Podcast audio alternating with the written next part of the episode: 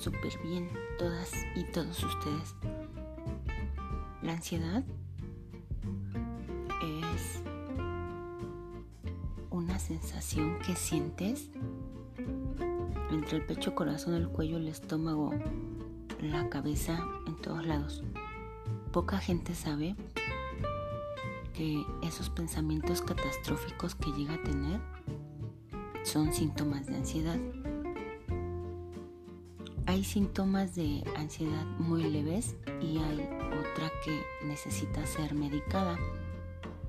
En todos los casos necesitas trabajar también mucho en ti, en tus hábitos, en tu respiración, en tus pensamientos para poder controlarla.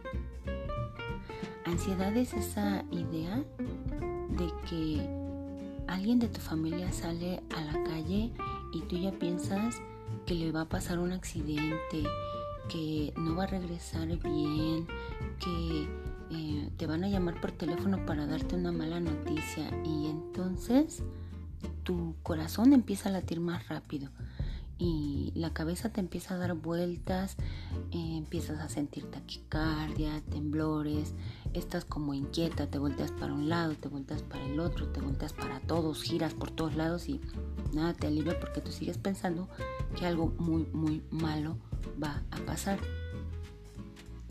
Generalmente te sientes mejor ya que esa persona regresó a casa y pues tú ya tienes el control de verla ahí, ¿no? Ese es uno de, las, de los ejemplos de cómo nos da la ansiedad. Ansiedad también es cuando empiezas un proyecto y días antes empiezas a boicotearte o a pensar, puedo, no puedo, y si quedo mal, y si me equivoco, y si hago el ridículo, pero puedo fallar en esto, pero puedo fallar en lo otro, pero estoy gorda, pero estoy muy flaca, pero si no doy mi mejor cara, pero... En fin, empiezas a ponerte un montón de trabas y un montón de pretextos por el miedo a fallar. Ese también puede ser un síntoma de ansiedad. Entonces, síntomas de, ansiedad puede haber muchísimos, pero los pensamientos catastróficos te meten en un bucle, en una espiral en la que no puedes salir a menos que hagas algo para salir, porque dejarte llevar por los pensamientos catastróficos y pensar que va a suceder lo peor, pues es muy fácil.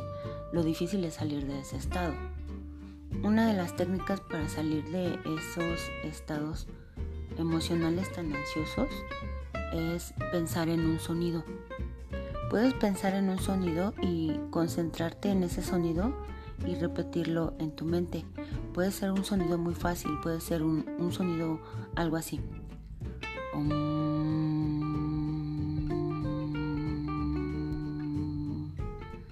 Y ese sonido lo repites en tu mente para distraer tus pensamientos de, de lo que estás este, tratando de, de evitar. Puedes también ponerte a ver una película que te distraiga. Puedes llamarle a una amiga por teléfono. Puedes poner música y ponerte a bailar. Puedes leer alguna novela de amor, poesía de amor. Es decir, tienes que hacer cosas para evitar ese tipo de pensamientos que solamente generan que tu interior, tus órganos trabajen muy rápido y te puedan provocar de verdad algún, este, algún problema más grave en enfermedad. La ansiedad es muy difícil, es muy difícil lidiar con ella pero eh, tienes que trabajar por ti, tienes que trabajar para ti y tienes que hacer cosas para poco a poco sentirte bien y salir de esos estados emocionales. Es difícil a lo mejor, pero tampoco es tan grato estar en ese pensamiento de que algo malo, algo horrible, algo espantoso va a pasar. Deja, deja que tu mente divague tanto, ya lo decía Sor Juana, detén a la loca de la casa, jálala y distráete en otras cosas.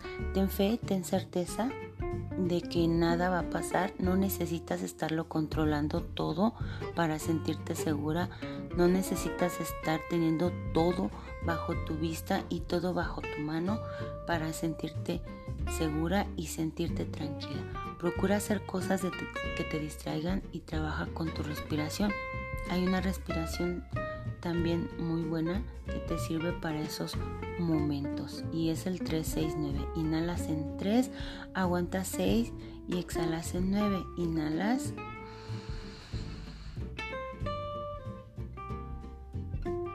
Y vas exhalando poco a poco en 9 movimientos. Es decir, todos los procesos que tú hagas de respiración, que te hagan concentrarte en tu respiración, en la forma como inhalas, en la forma como sostienes y en la forma como exhalas, también te pueden distraer mucho de esos episodios de ansiedad.